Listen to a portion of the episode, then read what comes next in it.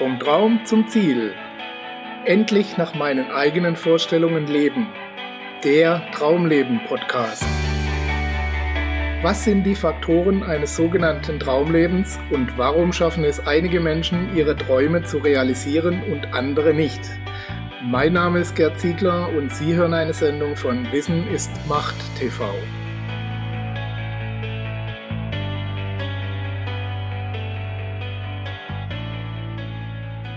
Von Schatten und ungelebten Leben. Es ist weniger das Leben, das uns bedrückt, viel öfter das ungelebte Leben, das uns schreiend vor Sehnsucht macht. Carl Gustav Jung. Und gleich noch ein Zitat von C.G. Jung hinterher. Der Schatten ist alles das, was du auch bist, aber auf keinen Fall sein willst. Herzlich willkommen, liebe Zuhörer, zu einer neuen Episode Ihres Traumleben-Podcasts, in der wir uns Ihren Schatten und der Sehnsucht nach dem ungelebten Leben widmen wollen. Wenn andere, die ihnen nahestehen, die sie mögen und respektieren, etwas über sie sagen oder etwas von ihnen behaupten, das sie zutiefst betroffen oder wütend macht, weil es zum Beispiel offensichtlich eine solche Fehleinschätzung ist, dass sie es kaum glauben können, wenn sie es kaum glauben können, dass ihren Freunden so etwas überhaupt in den Sinn kommen kann, wenn so ein Begriff wie faul, unzuverlässig, verräterisch, inkompetent, verlogen, langweilig, verantwortungslos, unsicher, erfolglos etc. pp. mit ihnen in Zusammenhang gebracht wird, wenn sie gefühlsmäßig aus dem Gleichgewicht und aus der Fassung gebracht werden, dann sind sie ihrem Schatten begegnet. Der Schatten ist ein Teil oder mehrere Teile ihrer Persönlichkeit, die sie so verabscheuen, dass sie diese unbewusst verstecken und verleugnen. Das sind die Teile von uns, die wir für nicht akzeptabel halten. Es vermittelt ihnen die klare Botschaft, es stimmt etwas nicht mit mir, ich bin nicht in Ordnung, ich bin nichts wert. Wir wissen instinktiv, dass diese verdrängten Teile unserer Persönlichkeit als Schreckgespenst in den Tiefen unserer selbst lauern und beschließen, nicht mehr nachzusehen. Aus der Angst vor uns selbst entsteht eine Maske und die kann mit der Zeit so perfekt angepasst sein, dass wir sie völlig vergessen. Dabei sind unsere Schatten nicht immer zwangsweise negativ. Schatten heißt in diesem Zusammenhang einfach, es ist etwas da, das unser bewusstes Licht nicht erreicht, also sich unserer bewussten Wahrnehmung entzieht. Es liegt einfach im Schatten und ist dadurch nicht sichtbar. Diese Schatten ziehen wir aber, wie C.G. Jung das bezeichnet, wie einen langen Sack hinter uns her. Sie belasten uns und machen uns das Leben unnötig schwer. Die sogenannte innere Heilung, die Befreiung vom Schatten, ist aber nur dann möglich, wenn wir diesen Schatten dem Licht aussetzen. Kein Schatten kann im Licht überleben, weder im wirklichen noch im übertragenen Sinne. Damit ist keine esoterische Übung gemeint, sondern einfach das Hinschauen und die Bereitschaft, offen mit seinen blinden Flecken umzugehen. Es geht dabei weniger darum, diese Schatten zu besiegen oder sie zu vernichten, sondern vielmehr darum, mit ihnen Frieden zu schließen. Sie müssen sich dann nicht mehr verstellen und sie brauchen niemandem mehr zu beweisen, dass sie gut genug sind, auch sich selbst nicht. Warum befreit uns das und erleichtert unser Leben? Weil wir die Energie, die wir vorher zum Verdrängen und Unterdrücken und für das Leiden gebraucht haben, nun zusätzlich zur Verfügung steht. Viele Menschen berichten von einem Energieschub nach ihrem Coming Out, wenn sie so wollen. Wie entstehen diese Schatten aber eigentlich? Als Kind ist alles, was wir tun, noch okay. Wir können hemmungslos egoistisch und gemein sein, unsere Umgebung terrorisieren und schreien, wenn wir unseren Willen nicht bekommen. Dann fängt irgendwann die Erziehungsphase an. Wir erfahren oft auf schmerzliche Weise, welche Verhaltensweise Zustimmung und welche Ablehnung erzeugt. Um unser Grundbedürfnis nach Liebe und Zuneigung zu befriedigen, müssen wir die gewünschten Verhaltensweisen an den Tag legen und die schlechten ablegen oder zumindest verbergen, denn ablegen lassen sie sich nun mal nicht so leicht. Wenn wir das lange genug trainieren, vergessen wir, dass sie überhaupt existieren. Wir sind nun mehr gut, wie C.G. Jung sagt, und er fährt fort, ich möchte lieber ganz sein als gut. Wenn wir uns nicht vollkommen annehmen, so wie wir sind, weil uns manche Eigenschaften an uns unangenehm sind oder wir sie sogar verabscheuen, dann lehnen wir einen Teil von uns selbst ab. Wir sind nicht ganz. Die Lehre von den Schatten geht so weit zu behaupten, dass in jedem von uns neben den positiven auch alle negativen Eigenschaften wie Gier, Neid, Rachsucht, Egozentrik, Faulheit, Feindseligkeit und vieles mehr existieren. Selbstverständlich nicht bei allen in der gleichen Gewichtung, aber sie sind da.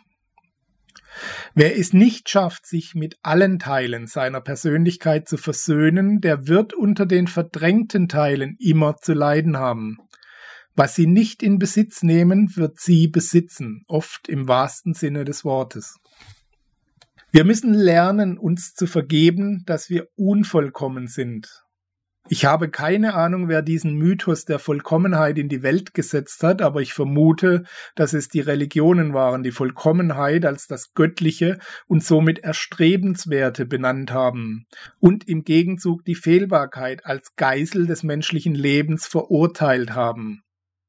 Dabei kann das Göttliche, wenn es denn existiert und wirklich vollkommen ist, immer nur aus allen Teilen bestehen somit automatisch auch aus den scheinbar negativen Aspekten und Teilen. Heißt das, dass man mit seinen schlechten Eigenschaften leben muss? Nein, annehmen heißt nicht für alle Zeit damit leben zu wollen. Annehmen heißt den jetzigen Zustand, den man nicht mehr verändern kann, da er ja schon da ist, so anzunehmen, wie er ist, wie er im Moment ist. Auf dieser Basis, und ich betone nur auf dieser Basis, lassen sich positive Veränderungen herbeiführen. In diesem Fall haben Sie das Steuer wieder in der Hand. Wenn Sie das Unvermeidliche bekämpfen und unterdrücken, werden Sie gesteuert. Es ist eminent wichtig, diesen Unterschied in vollem Umfang zu verstehen.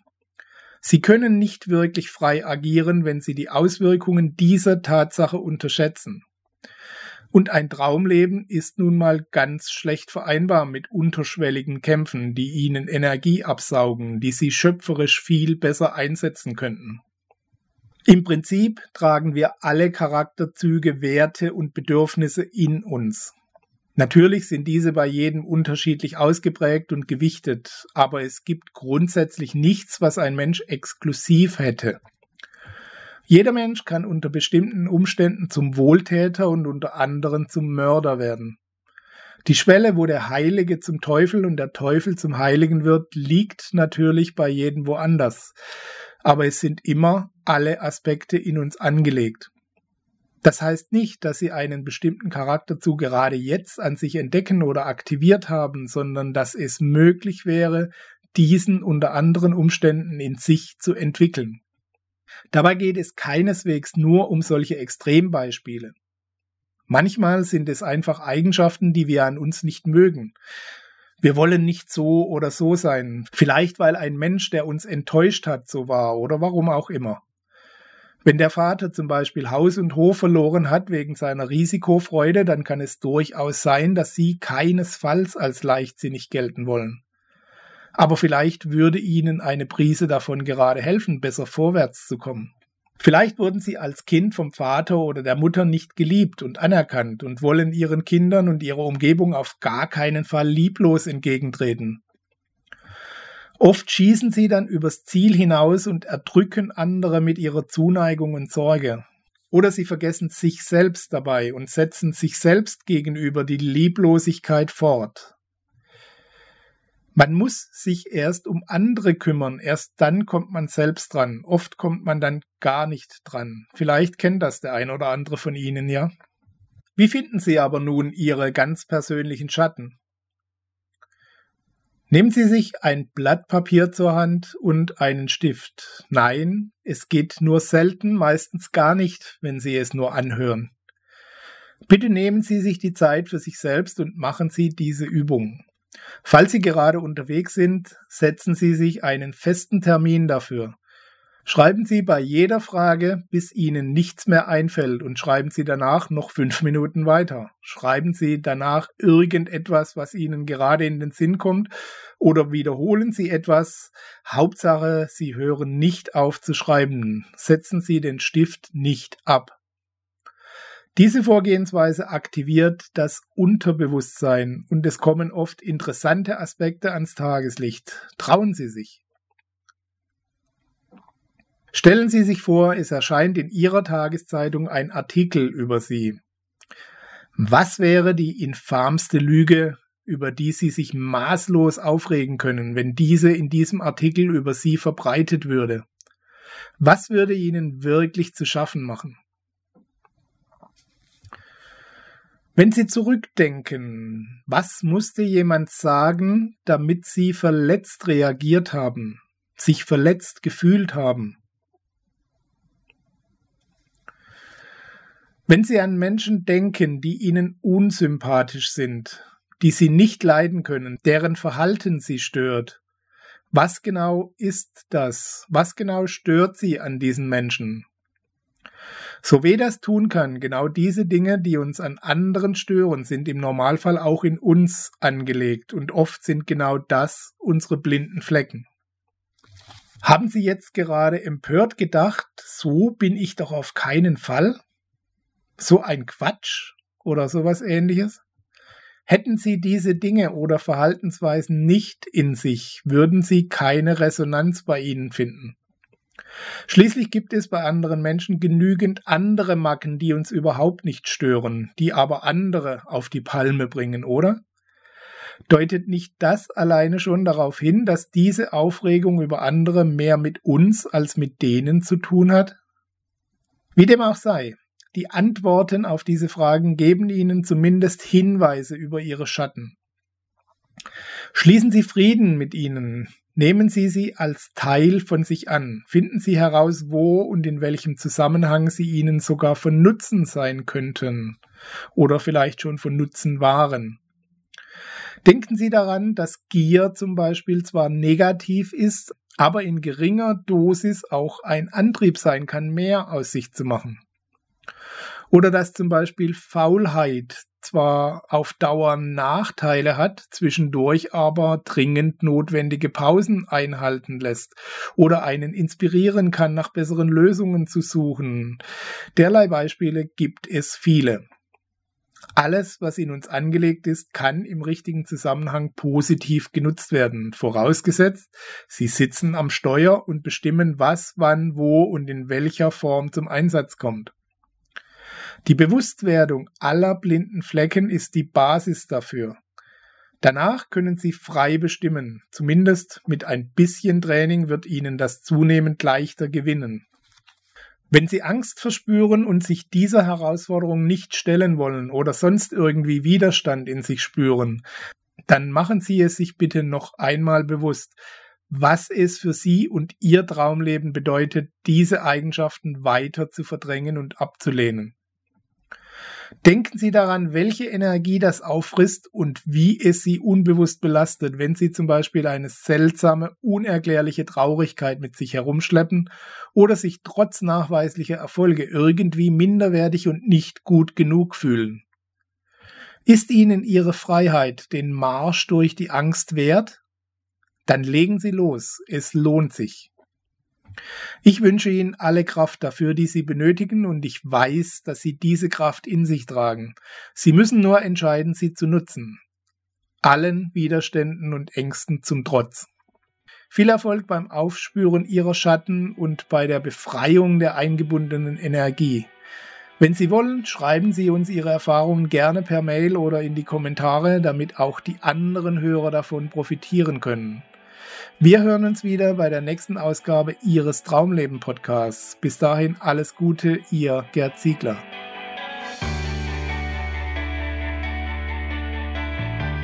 Sie hörten die Sendung Vom Traum zum Ziel, endlich nach meinen eigenen Vorstellungen leben, den Traumleben Podcast. Vielen Dank für Ihre Aufmerksamkeit. Als kleines Zeichen Ihrer Wertschätzung freuen wir uns über Ihre Bewertung, eine kurze Rezension auf iTunes und natürlich über eine Empfehlung in Ihren Social-Media-Kanälen.